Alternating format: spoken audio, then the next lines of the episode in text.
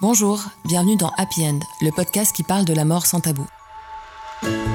Je m'appelle Sarah Dumont et tous les mois je rencontre une personnalité qui a une histoire particulière avec la mort. Ce sont des professionnels qui ont fait le choix de côtoyer la mort tous les jours à travers leur métier, des gens qui ont un don leur permettant d'entrer en contact avec l'invisible, ou des personnes touchées par un deuil qui a transformé leur vie. Autant d'expériences qui vous aideront peut-être à appréhender la mort différemment. Aujourd'hui, je vous emmène à la rencontre d'Anne Tufigo, médium à Paris. Sa particularité Elle parle avec les morts. C'est d'ailleurs l'une des rares médiums à organiser des séances publiques. Des réunions où une centaine de personnes sont présentes avec un seul et même objectif, recevoir un message de leurs proches décédés.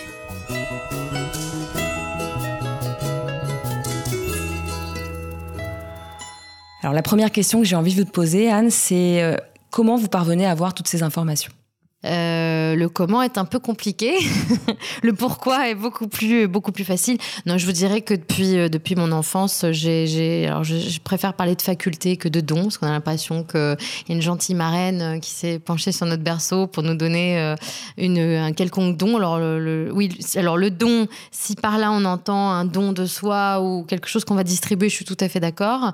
Maintenant sur le mot faculté, je, je, je choisirais plutôt parce qu'on parle de faculté extrasensorielle donc la capacité de, percevoir, d'entendre, de sentir, euh, tout un tas de, finalement de présences euh, qui sont euh, bah, celles de nos, chers êtres disparus.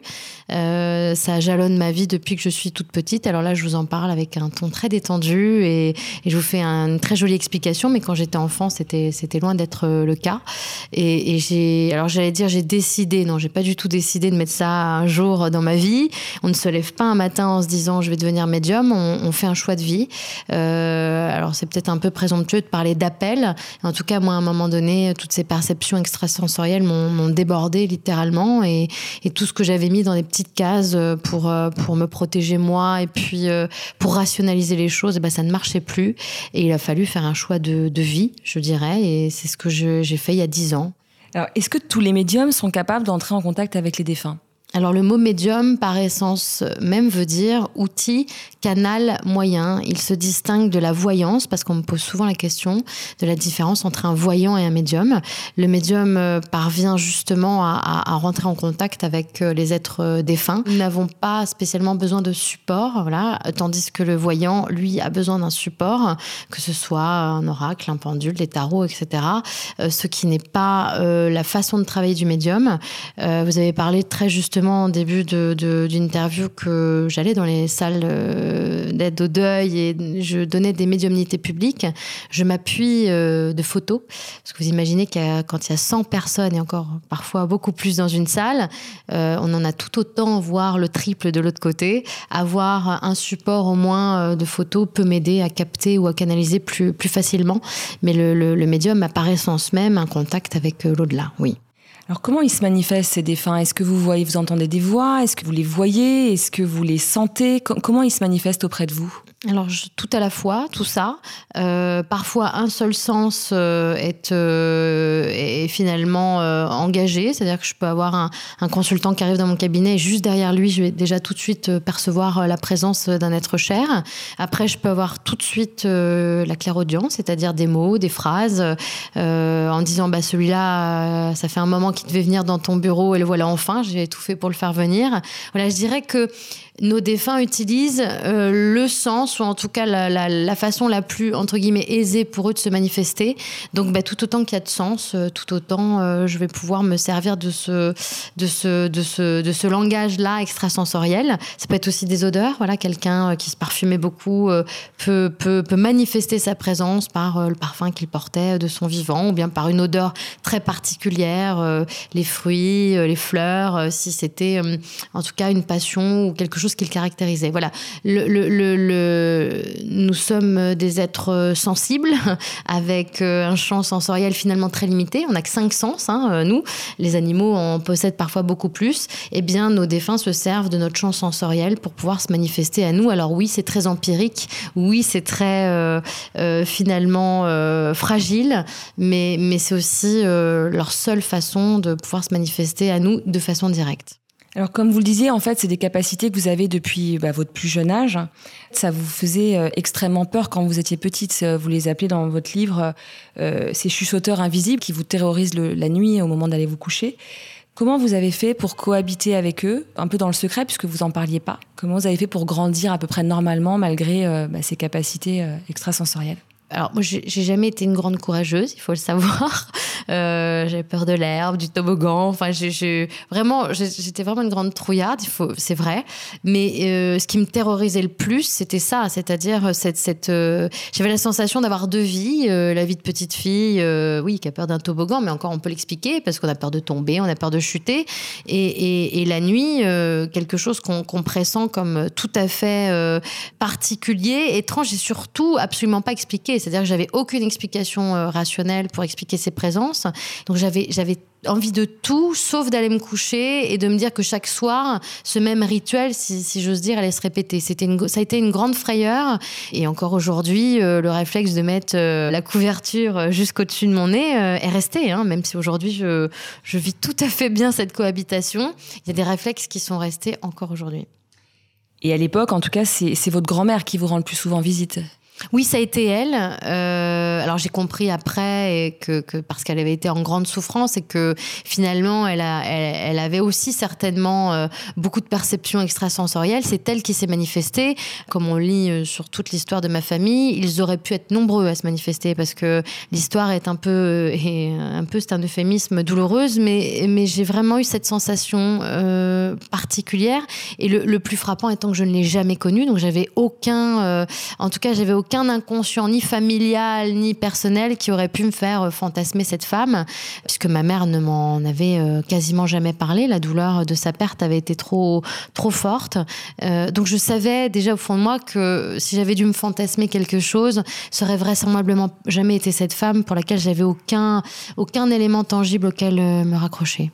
Et donc, quand elle vous rend visite la nuit, vous voyez cette. Alors, c'est quelqu'un qui va pas bien, qui, qui pleure beaucoup au pied de votre lit. Elle vous demande quelque chose?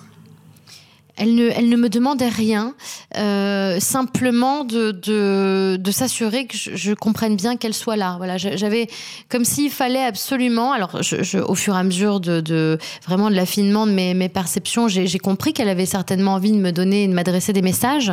Ce qu'il faut savoir aussi, c'est que les, êtres en errance, puisque c'était son cas, euh, ne sont pas forcément à même d'être aussi clairs et aussi euh, entre guillemets audibles que le sont ceux qui sont partis un peu plus en paix et sur des plans vibratoires euh, suffisamment élevés pour pouvoir se manifester à moi. Alors je vous dis tout ça aujourd'hui avec euh, les connaissances que j'en ai, mais je pense qu'elle elle faisait déjà son maximum énergétiquement pour se manifester à moi. Et sa simple présence, je pense déjà, devait lui prendre beaucoup d'énergie. Euh, puis alors moi j'étais en face euh, transit peur et surtout pas dans l'envie d'avoir envie de percevoir quoi que ce soit. Et elle dans l'incapacité de se manifester outre, j'allais dire, cet égrégore de chagrin dans lequel elle était perpétuellement. Mais en tout cas, vous, donc, vous voyez votre grand-mère, vous voyez d'autres défunts, mais vous en parlez à personne Non. Il y a une, une sensation très très vite, très tôt, de d'interdit. Euh, ça, je le comprends très vite, de tabou aussi. Et parce que moi, je ne viens euh, d'aucun univers ni spirituel ni religieux. Euh, la religion dans ma dans ma famille a été très vite balayée d'un revers de la main, voire moquée, voire pointée du doigt. Je savais que je ne trouverais pas de réponse ou pas écho auprès de, de mes parents et ma famille étant très réduite, je n'ai eu personne à qui me confier ou en tout cas, je, je on est aussi terrorisé enfant entre cette peur de, de fabuler et d'être accusé de mensonge, et puis aussi peut-être de, de, raviver des plaies ou en tout cas de bouleverser ses parents. Voilà, les enfants ont toujours envie d'être le modèle parfait pour euh, leurs parents, n'est-ce pas? Et j'avais pas envie de leur montrer, pour moi, ce qui était en tout cas un signe euh, d'imperfection, c'était de raviver des, des douleurs familiales très fortes. À 12 ans, vous entendez la voix d'un homme qui vous annonce que votre maman va mourir jeune. Oui. Comment vous vivez euh, cette information? Euh, Comment vous la gardez? Comment vous, vous l'analysez en fait? Euh, je ne l'ai pas analysé. Je, vous savez, c'est comme euh, quand vous mettez en surimpression euh, des mots dans un texte. Voilà. c'est comme si j'avais mis un coup de stabilo ou bien j'avais mis en caractère gras une information qui a été un choc absolu avec des somatisations importantes puisque à partir de ce moment-là, j'ai développé des allergies, l'eczéma, le psoriasis. Enfin, j'ai vraiment mon corps a, a pratiquement rejeté physiquement l'information. Euh, et, ça a été d'une violence euh, terrible pour moi, d'abord parce que 12 ans, on est, euh, même après, même avant d'ailleurs, dans, l'envie de garder évidemment ses parents. Et, ça a généré aussi une grande culpabilité parce que j'avais, dans un premier temps l'impression que je m'étais suggéré cette phrase et que, finalement c'était que l'expression d'un désir inconscient de ma part. Ça a été terriblement violent et j'ai, tout à la fois, je sentais que cette information m'avait été donnée. Et puis, et puis c'est mis dessus, bien évidemment, euh, la volonté de rationaliser les choses et, de désigner une coupable. Et la première, évidemment, ça allait être moi, euh, qui allait avoir envie certainement de tuer ma mère. elle est effectivement décédée en 2004 à l'âge de, 52 ans. Et là, vous 12 ans après. Ouais, 12 ans après. 12 ans après. vous avez gardé ça pendant 12 ans, en vous disant, euh, il y a un jour, ça va, ça risque d'arriver. Et, là, vous, son décès vous provoque bah, évidemment beaucoup de douleur, mais vous met face à quelque chose d'évident, c'est-à-dire que vous ne pouvez pas rester avec ses capacités en fait. C'est ça vous ça crée un, un catalyseur. Alors ça a été un catalyseur, ça a été surtout, euh, j'allais dire pardon pour le mot, mais euh, ma mère a été mon meilleur cobaye finalement, parce que euh, dans ma demande de communication avec elle, puisqu'au moment d'aller dans ce lieu qui, qui, alors je, trouve que c'est une espèce de scénographie un peu inquiétante de la mort. Ça c'est hérité de notre culture populaire, le, le, la, maison funéraire, je, je, le crématorium, le crématorium. Là, là c'était le funérarium pour le coup. Euh, vous vous retrouvez dans une pièce euh, assez sombre demeurant, avec un cercueil ouvert euh, dans l'attente d'un dernier au revoir. Moi qui avais tant étudié les lettres, j'ai eu l'impression de me retrouver dans une mauvaise scène de théâtre ou voilà une veillée un peu un peu morbide. Je, me suis vue comme spectatrice de, de cette scène et surtout j'ai vu la dépouille de ma mère, mais je ne l'ai pas vue. C'est-à-dire que j'ai compris à ce moment-là qu'elle n'était plus là et que si elle n'était plus là, c'est-à-dire que son âme n'était plus là pour une pour la première fois de ma vie, j'avais vraiment l'illustration d'un corps terrestre sans, sans, son âme. Et je me suis dit, bah, eh ben, je vais lui demander si, si du, coup euh, elle est de l'autre côté ou elle est partie ou elle est ailleurs, bah, je vais lui demander de se manifester. Mais je savais que j'avais là mon meilleur, euh, finalement, mon, ma meilleure sceptique euh, possible et inimaginable, c'était elle. Et le fait d'avoir des manifestations de sa part, ça a été pour moi finalement la meilleure preuve de survivance qui soit à ce moment-là, du coup, votre maman euh, vous entend et va vous donner des signes. C'est ça, je, fais même mieux que ça, enfin, dans, le jusqu'au boutisme. Euh, le rituel consiste à aller euh, déposer un objet, un souvenir dans, le cercueil de, l'être aimé. Et donc, je rentre de la maison euh, funéraire et je me dis, bah, qu'est-ce que toi tu sais faire dans la vie? Bon, bah, il se trouvait que j'étudiais les lettres et que j'adorais écrire, donc j'ai décidé de, écrire une lettre que j'ai cachetée, timbrée, enfin, j'ai fait tout bien. Alors, tout bien pour moi, hein, j'avais l'impression d'être allée jusqu'au bout en lui demandant de se manifester à moi si, euh, si elle le désirait. Tout d'abord parce que nous n'avions pas pu nous dire au revoir, et puis euh, surtout parce que j'avais ce besoin de, réponse. Et, le fait de, officiellement, j'allais dire, et symboliquement commencer une correspondance avec elle, euh, c'était une façon pour moi de savoir si tout ce que tout ce qu'il y avait au fond de moi depuis toutes ces années était soit l'objet de mon imagination, soit vraiment à partir de, ce moment-là le, le début d'une autre façon de voir de voir la vie et surtout la mienne, ce qui a été le cas. Et euh, ces réponses m'ont mis euh, face à une vérité évidente. Euh, qu'allais-je faire de, tout cela? Non seulement j'ai obtenu des réponses, à, en tout cas aux signes que je lui demandais, mais mes perceptions se sont accrues et ma médiumnité, en tout cas, un peu libérée de ces freins. J'allais dire, c'est en tout cas, c'est accru, oui, c'est certain. il fallait prendre une décision à un moment donné, oui. Et donc, à l'époque, vous êtes professeur de lettres? Oui. Et vous décidez de quitter votre poste? Oui, vous, alors, pouvez, vous, pouvez plus exercer. C'est ça. Alors là, vous, vous me le dites en, une phrase.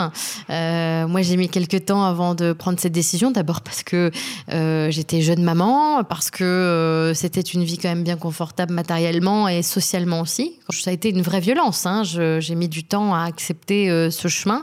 Mais, mais plus les journées passaient et moi, je me sentais à ma place. En tout cas, je ne pouvais plus faire comme j'avais fait depuis, depuis de nombreuses années, c'est-à-dire comme si, comme si de rien n'était.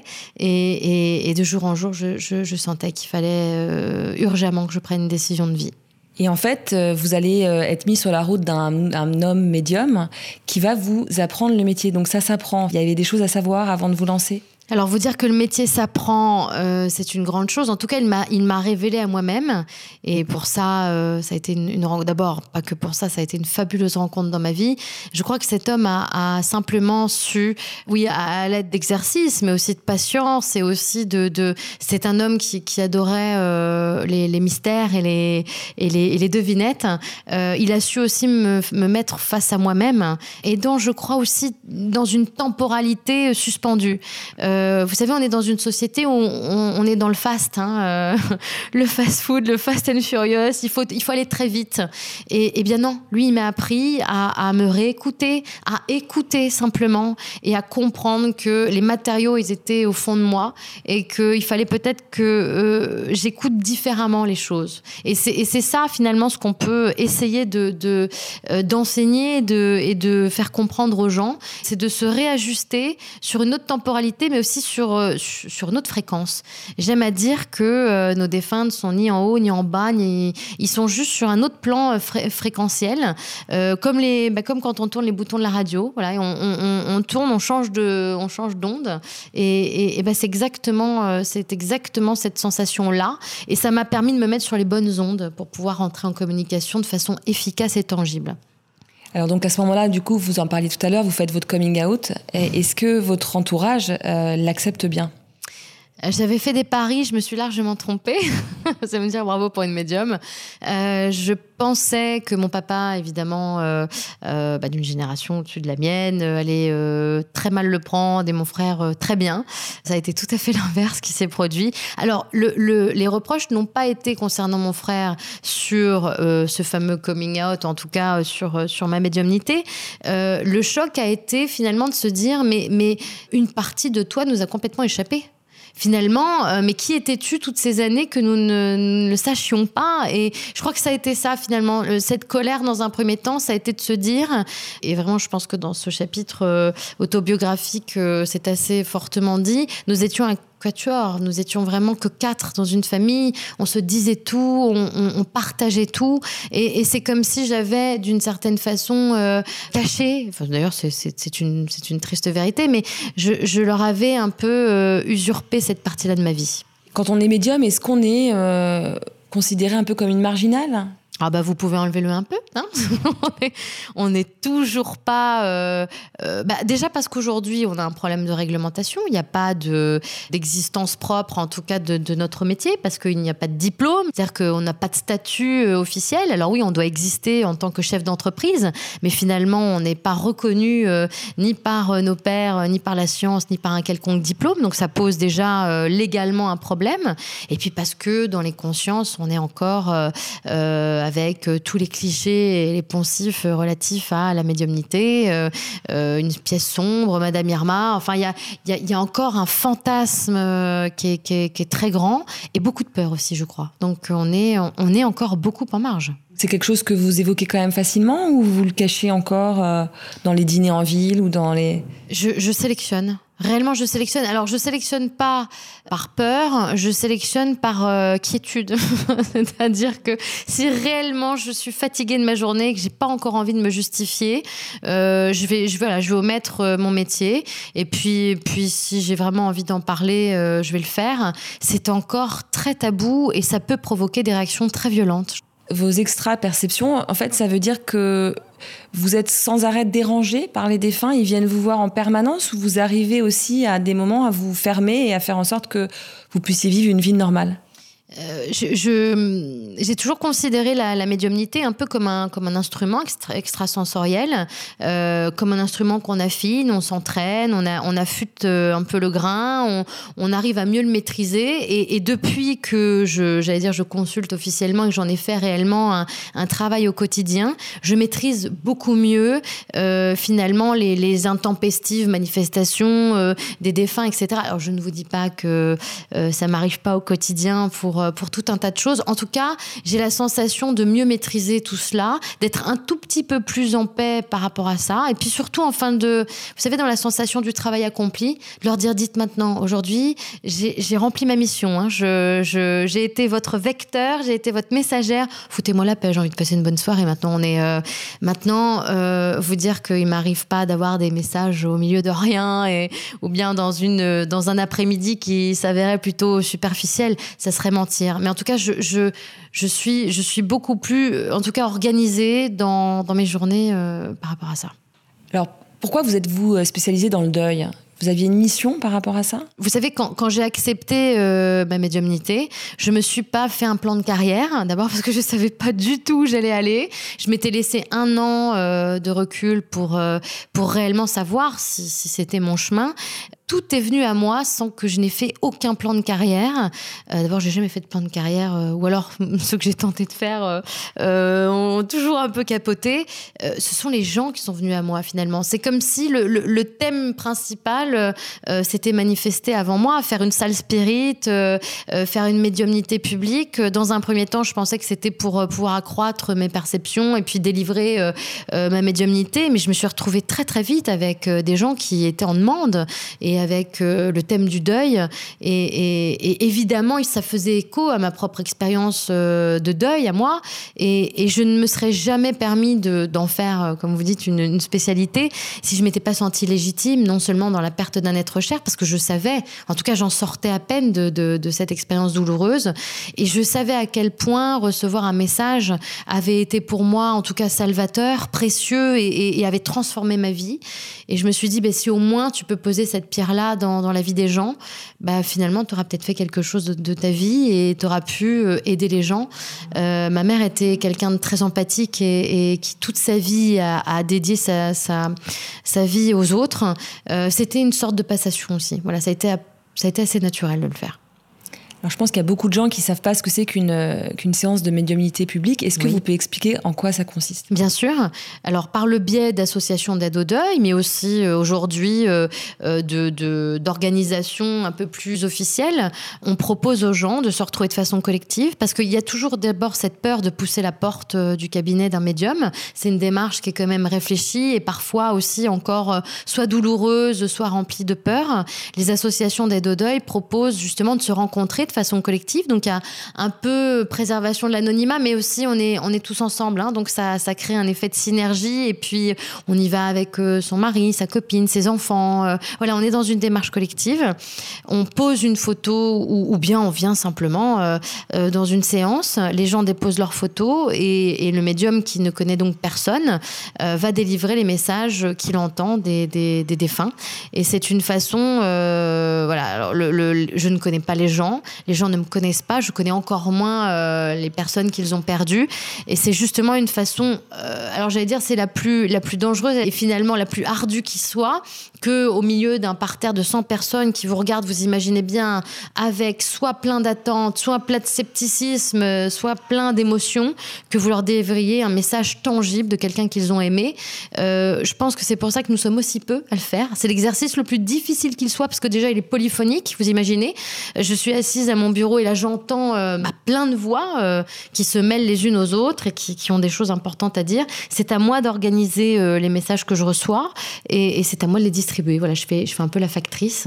Et, pour moi, c'est un, j'allais dire, on, se remet sans cesse en question et, c'est un travail sur ces facultés médiumniques qui est important parce que c'est, on est loin du confort d'un cabinet où on est en, en, en échange, voilà, en one to one. Là, on est sur sur une, sur une collectivité qui, qui ne vous fera pas de cadeau, c'est normal, parce qu'ils n'ont pas du tout envie que vous brodiez ou ils n'ont pas du tout envie que vous inventiez des messages euh, qui ne, qui ne leur feraient pas sens. Et, c'est pour ça que c'est important pour moi de, de concourir aussi à, à, montrer le sérieux de ce métier ou en tout cas euh, à ouvrir aussi une petite porte sur la spiritualité aux gens qui, hier encore, n'auraient même pas imaginé se retrouver là. Comment les, proches des défunts se reconnaissent, puisqu'ils sont 100 dans la salle, voire plus? Vous avez vous délivrez un message, comment la personne peut se reconnaître, puisque vous ne donnez pas de prénom? Alors, il peut m'arriver de donner des prénoms, il peut m'arriver aussi de donner euh, le modus operandi, euh, euh, comment cette personne est décédée, qui elle attend dans la salle, un monsieur comme ci, comme ça, qui était artisan, qui est parti d'une crise cardiaque il y a à peine un an, ou bien il y, a, un Francis, voilà, là, et là, très vite, sur 100 personnes, on est bah, il y a toujours qu'une personne qui lève la main. C'est très souvent une amorce pour eux d'un dialogue, celui qu'ils n'avaient plus dans leur famille, ou bien de, dire aussi ce qu'ils avaient sur le cœur, parce que souvent sur un deuil, on reste avec euh, euh beaucoup d'émotions, euh, du chagrin, mais parfois de la culpabilité, de l'incompréhension souvent quand il s'agit de départ volontaire ou de remords. Enfin, on peut, avec une personne qui leur est totalement inconnue, c'est-à-dire moi, mettre des mots sur, sur des choses qu'ils taisent depuis des jours des mois ou des années. On peut dire que vous êtes un complément d'une psychothérapie ou d'un travail en tout cas avec un spécialiste, euh, un thérapeute. Vous amenez autre chose, vous amenez une autre, une autre façon de faire son deuil. Oui, dans, dans, mon livre, je parle de cette femme qui, qui a marqué vraiment par ses mots euh, un, tournant de ma vie, en tout cas dans ma réflexion quant au, au deuil. Euh, elle me disait très justement, voilà, alors moi, dans cette société, je suis allée voir tout le monde, hein, mais personne ne m'a convaincue. Alors le curé, la confession, excusez-moi, j'ai pas d'obédience religieuse euh, j'ai pas envie de vous réciter euh, deux AV et trois patères, ça va pas me convaincre. Euh, mon médecin m'a fait une ordonnance, hein, d'anxiolytique, d'antidépresseur, mais je pleure toujours autant et j'ai pas envie de me gaver de, de, chimie. j'ai pas envie de m'étendre sur le divan d'un psy parce que je suis pas prête à ça et j'ai pas envie. j'ai pas envie d'assommer mon mari parce qu'on vient de perdre un fils à deux et lui il est incapable de dire un mot, il est dans le même chagrin que moi, on n'arrive plus à se parler. Et puis bah, mes amis, ça plus quoi me dire parce que ça fait des semaines que je pleure, ça fait des mois que je ne parle plus et ils sont démunis face au deuil et je suis seule. Et c'est ça aujourd'hui le deuil. C'est encore un sujet tabou et c'est un sujet qui isole. Alors je ne dis pas que je suis un complément de psychothérapie, je dis que je suis une autre porte. Aujourd'hui, la médiumnité est une porte qu'on ouvre quand on a éculé euh, tous les autres moyens euh, thérapeutiques mais aussi de dialogue face à une société qui aujourd'hui encore euh, euh, considère la mort comme un sujet qui fâche ou comme un sujet qui isole. Avec moi, on peut parler de tout et, et, et surtout, c'est moi qui vais parler avec eux. Et, et c'est une autre façon d'envisager les choses. Et, ce qu'il faut savoir, c'est que le deuil, au-delà de, du chagrin et de l'absence, nous pousse fondamentalement dans nos questions existentielles. On vit des grands moments philosophiques sans le savoir, sans le vouloir, sur euh, la raison de notre existence sur Terre, euh, sur le pourquoi, le comment de notre, notre vie. Et au-delà du chagrin qu'on doit travailler, on est en plus poussé et mu par ces questions-là auxquelles on a, on avait peut-être jusque-là pas du tout pensé et, qu'on se doit d'envisager de, de, à présent parce que euh, l'absence d'un être cher a fondamentalement euh, remis toutes ces questions à l'ordre du jour. Et les gens se retrouvent avec deux dynamiques différentes. Pourquoi est-il parti? Comment vais-je gérer cela? Mais, mais qu'est-ce que j'étais venu faire moi au fait? Et, et, et, ma vie, quel sens a-t-elle? Et est-ce que c'était vraiment ce que je voulais faire? Est-ce que j'ai pas fait ce travail pour lui faire plaisir, pour, euh, pour être dans la lignée de tout le monde? Parce qu'un deuil nous pousse fondamentalement à nous demander qui nous sommes. Est-ce qu'il n'y a pas un risque de, se retrouver accro finalement à euh, aller, aller consulter un médium, donc c'est avoir euh, pouvoir dialoguer avec son, son proche décédé. Est-ce qu'on ne peut pas euh, devenir accro à ce contact en fait, puisqu'on n'a pas envie qu'il s'arrête, donc on va le rechercher? Vous n'avez pas des consultants qui veulent revenir un peu trop souvent? Alors j'ai des consultants qui veulent, qui voudraient revenir tous les jours. Euh, maintenant, ayons un peu d'éthique et de déontologie. En tout cas, euh, pour moi, c'est très important. Euh, je leur explique déjà qu'un contact médiumnique, c'est pas je prends mon téléphone et j'appelle mon défunt pour savoir s'il va bien. Ça, ça, nous demande beaucoup d'énergie, ça leur demande beaucoup d'énergie. Et, puis je suis évidemment pas là pour créer une dépendance, loin de là. Et d'ailleurs, les gens, je trouve, sont très touchants euh, parce qu'ils ont un grand respect de, ce contact-là. Ils, viennent de façon solennelle. Vous voyez, il y a une grande solennalité dans cette euh, démarche. Voilà, je, suis toujours très touchée de ça, de cette petite voix qu'ils prennent pour me dire quand est-ce que je peux les rappeler? Et, et, une fois, deux fois par an, c'est bien. Voilà, dans, dans un deuil récent, c'est ce que je leur dis. Moi, je veux bien être une accompagnatrice une à deux fois par an. Au-delà de ça, on n'aurait pas grand-chose à se dire. J'adorerais vous dire qu'on a des vies trépidantes qui changent tous les jours. Non. Une heure de consultation, c'est dense finalement m'en dit beaucoup de choses. Et pour moi, c'est largement suffisant. Déjà parce que c'est pas anodin ce qui se passe pendant une séance. Il faut savoir l'entendre et puis le digérer tout en faisant son chemin de deuil. Donc il y a déjà un chemin personnel à, faire. Et je suis contre la récurrence de ces rendez-vous parce qu'il faut aussi pouvoir cheminer soi-même et, être toujours maître des choses. Euh, le, médium n'est pas là pour... Euh, je ne suis pas là pour dicter la vie des gens. Je suis là simplement pour leur donner des clés. Et je leur dis toujours, je vous donne les clés, vous ouvrez ou pas les portes. Et on se reverra quand vous aurez fait vos choix, quand je pourrai vous aider à ouvrir d'autres portes. Et, et c'est très important. Enfin, si un médium que vous allez voir vous dit on se revoit dans 15 jours, allez-vous-en, fuyez. C'est, Déjà, il y a un problème d'éthique. Et les défunts répondent toujours à l'appel ou certains ne, ne, sont pas joignables, si on peut dire? Voilà, vous pouvez être sur messagerie. ben non, bien sûr, ils sont pas toujours joignables pour différentes raisons. Et c'est ce que je dis toujours en préambule de mes, de mes séances euh, publiques, mais aussi de mes consultations. L'état émotionnel dans lequel vous trouvez est déjà très important. Euh, parfois, on n'est pas encore prêt à recevoir un message. Alors, bien sûr qu'on est prêt dans son cœur, on a envie, mais parfois on est encore trop euh, dans le chagrin ou trop en colère. Ou vous savez que quand on est en colère, on n'écoute rien. Euh, on peut passer une journée. Alors, je vous renvoie tous à la journée où vous étiez en colère, de 8 h du matin à 8 h du soir. Euh, trois bus euh, remplis de votre idole passeraient, vous les verriez pas. De même que le prince charmant, souvent. On ne voit plus rien. C'est-à-dire qu'on est complètement emmuré dans l'émotion du jour et on ne perçoit plus rien. Donc, c'est déjà peut-être un peu tôt pour soi. Et puis surtout, le temps aussi à eux de, faire leur chemin, euh, puisqu'on passe quand même de corps terrestre à énergie pure. Il faut un petit peu de temps. Moi, je demande toujours euh, deux à trois mois déjà aux gens avant de pouvoir euh, établir un contact avec, avec leur être cher. Et puis aussi la façon dont on est parti. On a pu partir très malade, donc il faut aussi un peu de temps pour reprendre toute son énergie. Voilà, il y a, tout un tas de, de paramètres qui font qu'à instant T, notre défunt ne se manifeste pas forcément. Il peut y en avoir d'autres aussi. voilà, on peut avoir un désir d'une personne et puis c'est une autre qui vient. Non, il n'y a pas 100% de, garantie, mais les gens le savent en général. Est-ce qu'ils ont un message euh, plus particulièrement à, faire passer euh, aux humains? Qu'il y a un message récurrent qui revient? Oui, il y a un message récurrent euh, à travers euh, les différents messages de la vie de tous les jours. Euh, l'essentiel de leur message, c'est vraiment relatif à l'amour, c'est-à-dire que c'est vraiment les deux grandes questions qu'on nous posera de l'autre côté. Comment as-tu aimé et qu'as-tu fait pour cela? Donc vous voyez qu'on est bien loin de la réussite sociale et du code des vies. c'est surtout partir en, ayant la sensation de, ne pas avoir dit aux autres qu'on les aimait ou de ne pas avoir su euh, euh, déployer tous nos liens d'amour, c'est vraiment quelque chose. En tout cas, pour moi, l'expérimentation humaine, c'est ça. Voilà. Et finalement, on est peut-être passé à côté de notre vie terrestre si on n'a pas su répondre à ces questions-là. Enfin, vous savez très bien, en tout cas, que dans le fond de notre lit, quand on est ou très malade, ou très seul, ou, très anxieux, les premières questions qu'on se pose, c'est qui est autour de moi, avec qui je voudrais être et qui me manque. Ce sont vraiment les questions fondamentales. Euh, il faut être parfois dans le dénuement le plus total, que ce soit matériel, physique ou émotionnel, pour, pour se rapprocher de l'essentiel. C'est ça, c'est l'amour. Est-ce que vous avez euh, une ou deux euh, histoires euh, de, consultants en fait à nous raconter qui pourraient montrer à quel point finalement ce, ces messages délivrés peuvent être une aide justement pour avancer, pour alors j'en ai 100 millions, il va falloir que je vous en trouve deux.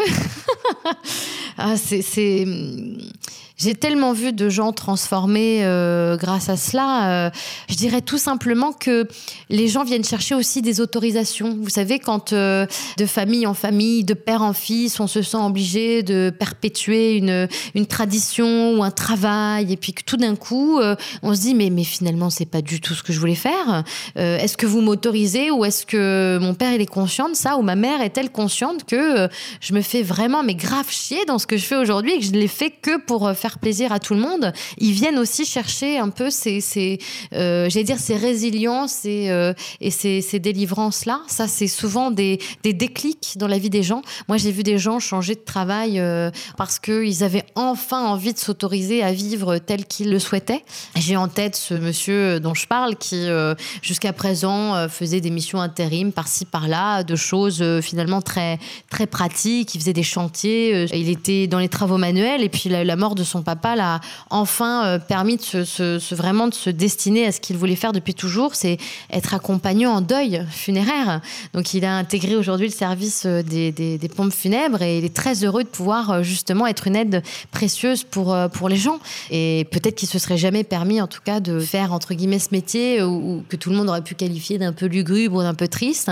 Lui se sent utile aujourd'hui. C'est permis de le faire. Mais il s'est permis parce que son père lui a dit tu peux lâcher euh, ou tout simplement lui-même il s'est permis Il s'est permis de le faire parce que, parce que son père lui-même lui a dit à quel point pendant toute sa vie on lui avait dicté les choses, on lui avait dicté quoi faire et il voulait dire à son fils à quel point il avait tout le temps voulu suivre les lignes et qu'il s'était perdu lui-même et qu'il était urgent pour lui de, de ne pas reproduire les mêmes schémas. Parce que souvent c'est aussi ça, c'est se permettre de, de, couper avec des schémas récurrents ou des schémas finalement euh, euh, faciles. Je sais pas si je peux dire facile, mais en tout tout cas euh, euh, spontanés et qui peuvent nous rendre parfois euh, très, très malheureux. ce matin encore, j'ai une jeune femme qui est venue dans, dans, mon, dans mon bureau et qui, qui était partie dans la généalogie de sa famille et qui a découvert, alors aussi grâce aux éléments que, que, que sa grand-mère est venue lui donner par, par mon entremise, que les femmes avaient reproduit toujours et encore les mêmes schémas, celle de trouver des hommes qui n'allaient pas reconnaître les enfants qu'ils faisaient avec ces femmes-là et qui allaient être des hommes absent, dans l'abandon. Et elle n'avait vécu que ça avec euh, son arrière-grand-mère, sa grand-mère, sa propre maman. Et, elle était incapable d'envisager d'être maman aujourd'hui à son tour, tellement elle avait été marquée par euh, ces phénomènes récurrents de, femmes solo qui doivent se débrouiller seules avec leurs enfants. Et à travers ce, j'allais dire ce démêlage de fils à travers cette, euh, compréhension de, ces schémas de répétition, elle s'est dit, moi, enfin, il faut que je sois celle qui coupe tout ça et qui s'autorise euh, le bonheur en ne voyant pas une fatalité dans cette famille. Et moi, je vais être celle qui, enfin, euh, va trouver et s'autoriser un homme qui sera là, qui va pas s'en aller. Et je vais m'autoriser à être maman parce que j'ai le droit aussi de, finalement de créer un schéma plus, plus heureux que les femmes de ma généalogie l'ont fait. Voilà, c'est tout un travail euh, qu'elle a fait évidemment en préalable, mais qu'elle continue de faire dans mon bureau pour pouvoir enfin bah, couper ces blocages qui font qu'aujourd'hui encore euh, elle a du mal à s'autoriser à être maman. Et vous intervenez aussi du coup auprès de consultants qui ont perdu un proche euh, suite à un suicide? Oui. Euh, en quoi vous pouvez les aider à pardonner ou à déculpabiliser? Quel message vous pouvez leur envoyer par rapport aux défunts qu'ils ont euh, Il faut, il faut ça. Alors, je parlais de statistiques. Euh, évidemment qu'il y en a très peu des statistiques, mais en tout cas, dans les, miennes, je peux vous les faire. Il y a à peine 10 à 15 des, des, départs volontaires, des gens qui mettent fin à leur jour, qui laissent une lettre derrière eux pour expliquer leurs gestes, pour euh, donner les raisons profondes de, de, de, cette violence à laquelle ils se confrontent. Vous imaginez les dégâts que ça laisse derrière eux, les familles entières qui, qui sont sans et qui évidemment euh, ont envie de trouver des choses rationnelles ou bien en tout, cas envie de trouver des coupables et, qui se retrouvent dans une, dans une culpabilité terrible et qui ont besoin de comprendre. Alors je ne dis pas qu'on vient trouver toutes les réponses euh, dans mon bureau, mais en tout cas on vient à travers des messages très forts euh, de leurs êtres chers comprendre un geste, comprendre une raison. Parce que vous savez, c'est ce que j'explique aux gens. Euh, si vous dites à quelqu'un, il a mis fin à ses jours parce que euh, euh, sa petite amie l'a quitté, qui ne l'a pas supporté. Si je vous dis ça comme ça, dénué de toute émotion, vous allez me dire, mais c'est pas pour ça qu'on se tue. bah si, parfois, on se laisse tellement submerger, on est dans des tels chagrins qu'on est dépassé. Et, et, ils viennent nous dire, j'ai pas su dépasser ça. Chaque jour pour moi était une souffrance. je ne voulais pas montrer, je ne voulais pas vous faire souffrir mais j'étais dans, dans, un espèce de, de, de leitmotiv de souffrance et c'est pour ça que j'ai décidé de mettre fin à mes jours. Vous savez, rien que mettre des mots sur, euh, sur un geste euh, silencieux et parfois euh, incompréhensible permet enfin d'entamer un chemin de deuil, libéré de toute culpabilité. je ne vous dis pas que la culpabilité ne, ne, reste pas, mais en tout cas, on peut enfin envisager de pleurer l'être cher et peut-être de dire c'était un choix, le sien, et, je, et je ne suis pas forcément responsable de cela. Justement, dans votre livre, vous dites euh, que vous les aidez à composer avec le fardeau et le cadeau. Qu'est-ce que vous entendez par là? Euh, pour l'avoir vécu évidemment moi-même, je, parle de fardeau et de cadeau parce que je trouve que c'est la, meilleure image que j'ai trouvée pour, euh, pour expliquer le, deuil. Dans un premier temps et pour toujours, euh, qu'on se le dise bien, nos êtres chers vont, vont nous laisser dans un chagrin et dans une absence. Il n'y a rien qui pourra jamais compenser bah, une main sur une joue, voilà, des, des, des, corps qui s'étreignent ou en tout cas des mots. ça, c'est le fardeau qui nous laisse pour toujours ce, ce, ce chagrin. Mais très souvent, dans, dans un deuil, on on, est confronté à toutes ces questions existentielles, on est confronté à des questions sur soi, on est confronté à qu'est-ce que je vais faire de ma vie ou comment je vais avancer. Et souvent, la mort est un catalyseur puissant. Euh, parfois, on, la transcende et on en fait des choses exceptionnelles, extraordinaires. On va aller trouver nos ressources intérieures, on va aller se dépasser et on va finalement apprendre à se connaître. Ça, c'est la transcendance et c'est surtout le cadeau qu'ils vont nous faire. Des choses qu'on va faire et qu'on n'aurait jamais fait s'ils étaient encore là, ou peut-être qu'on serait resté dans un modèle, un schéma euh, de complaisance. Et, ça, c'est des, transfigurations de vie que je trouve absolument incroyables et, que, et auxquelles j'assiste au quotidien euh, dans mon cabinet. Parfois, on ne saura pas le faire. Hein. Il faut aussi pas euh, penser que tout est happy end. Mais en tout cas, euh, il y a moyen de. Voilà, on a des clés. On a des clés pour ça. Et ça peut être un cadeau aussi, la mort. Même si cette phrase, elle peut paraître un peu, un peu provocante, c'est vrai. Ça peut être une transcendance salvatrice. Et vous qui faites le lien entre le monde des morts et celui des vivants, quelle est votre vision de la mort? La mort, c'est un passage, c'est le passage d'une vie terrestre euh, à une vie euh, énergétique, céleste. Alors c'est un, voilà, c'est une étape dans le process de, du cheminement de l'âme. Euh, c'est aussi la fin de l'école terrestre, parce que je trouve qu'on est à l'école et que les profs sont rudes. Hein. Est-ce que vous avez un message à faire passer à nous, les vivants? Ah mais je vous rassure, je suis aussi très vivante et j'ai beaucoup de mal à me lever le matin. euh, ah, elle, est, bien votre question. Euh, alors je vais pas vous faire le coup du carpe diem parce que déjà qu'à Paris on vit beaucoup trop vite. Non, justement prenez le temps, prenez le temps de savourer euh, chaque instant et, surtout de, vous savez moi, j'assiste au trop tard. C'est-à-dire que quand on vient me voir dans mon cabinet, il est trop tard. Trop tard pour se dire qu'on s'aime, trop tard pour se demander pardon, euh, trop tard pour se donner des explications. Et, même si je suis euh, celle par qui les mots vont revenir, les explications vont revenir, il faut se dire les choses. Voilà, je, crois qu'il faut prendre le temps du, dialogue et de la communication. On prend pas le temps ou, la pudeur aussi euh, nous, nous empêche de le faire. On a un peu de chance là en 2018 euh, de pouvoir un peu mieux communiquer. Alors c'est un peu retort hein, parce que plus on a de moyens de communication et plus on se follow et plus on se like, mais finalement on ne se dit rien. Mais on était, on n'est plus de la génération aussi de, nos parents qui euh, ne pouvaient pas se dire je t'aime, qui n'osaient pas se dire les choses. On a quand même un tout petit peu plus d'ouverture mais dites-vous les choses réellement et, parce qu'on est après vraiment dans des, dans des lourdeurs euh, avec lesquelles il faut avancer et, et c'est pas toujours facile. Merci beaucoup Anne. Merci Sarah pour ce que vous faites aussi, parce que la mort reste encore un, sujet euh, assez délicat et, et, vraiment, je vous assure, euh, ils ont beaucoup, beaucoup d'humour. Merci. Merci à vous. Happy End, c'est fini. Pour aujourd'hui. Si vous aimez ce podcast, n'hésitez pas à le faire savoir en laissant votre avis sur votre plateforme d'écoute, en lui attribuant 5 étoiles et surtout en vous y abonnant pour ne pas rater le prochain épisode. En attendant, je vous remercie pour votre écoute et vous donne rendez-vous le mois prochain. Et d'ici là, vivez en paix avec la mort.